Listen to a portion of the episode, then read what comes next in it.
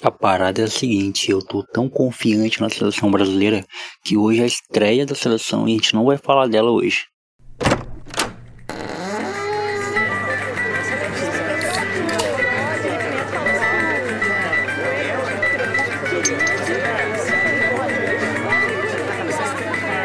senhor é um teólogo de quinta! Um teólogo de quinta, tá ouvindo? Francamente, viu? Fora daqui! Fora daqui!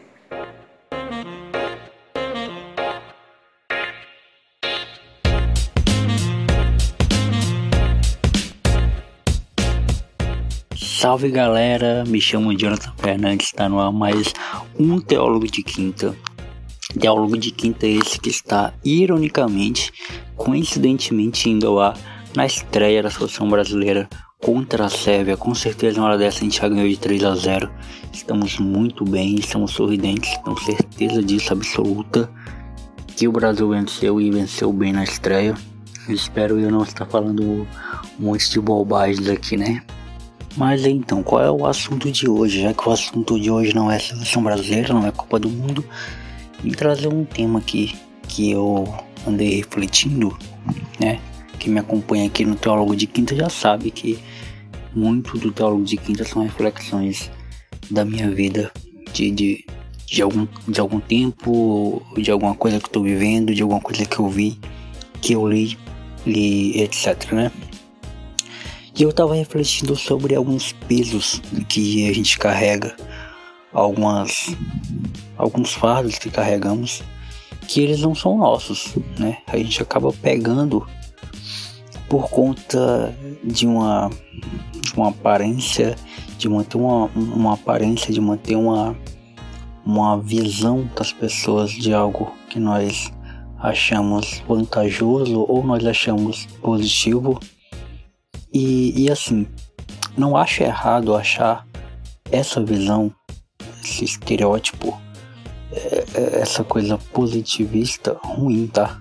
Eu não acho que seja ruim você querer ser uma pessoa legal, você querer ser aceito, você querer ser vista como uma pessoa maneira, uma pessoa legal.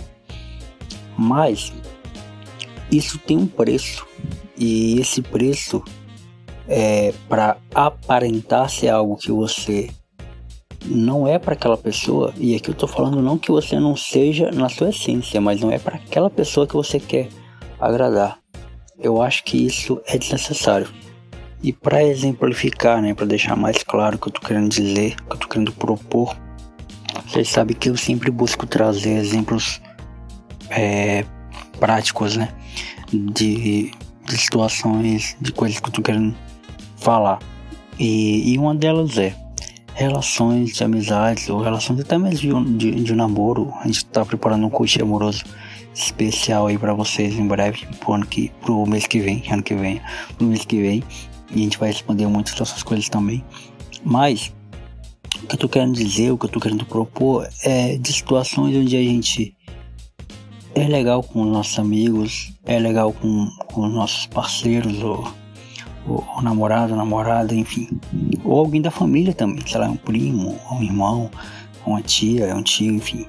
Qualquer tipo de relação que você considera importante. E chegou um momento onde você não está conseguindo mais suprir essa essa imagem, né? Você não está conseguindo mais carregar essa imagem de uma pessoa legal, porque fulano olha para você e te com um certo demérito, com um certo desprezo por algo que você fez ou por algo que você falou e você tentou, tentou remediar, tentou, é, fez tudo que pôde, mesmo assim a pessoa ainda continua te desprezando, saca? E você se martiriza por isso. Esse é o ponto, né?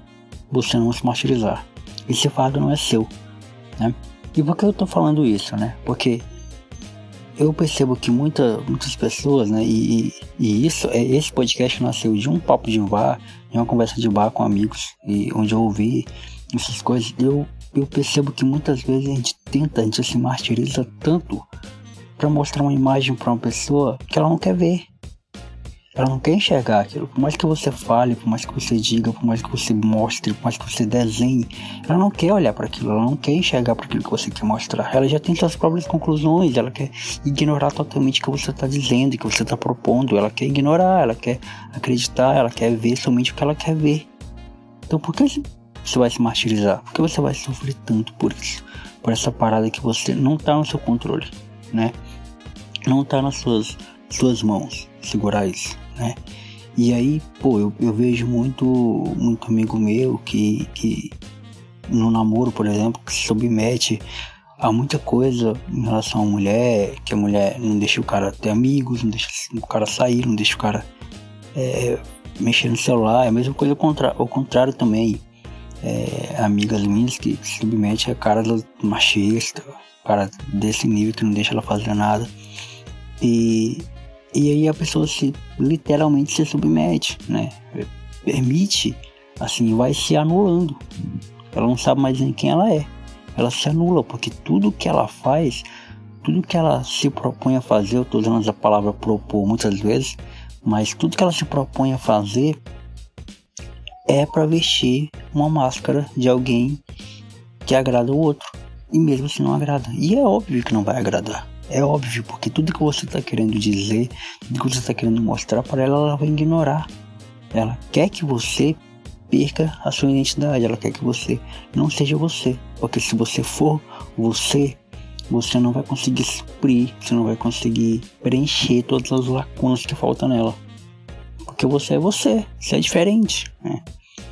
E, e eu acho que isso aqui, tá? Óbvio que você tem que levar, se for um problema mais sério, você tem que levar para terapia, para um psicólogo te orientar melhor. Não sou nenhum profissional de, de saúde, mas eu acho que é bom você começar a pensar nessas coisas, né?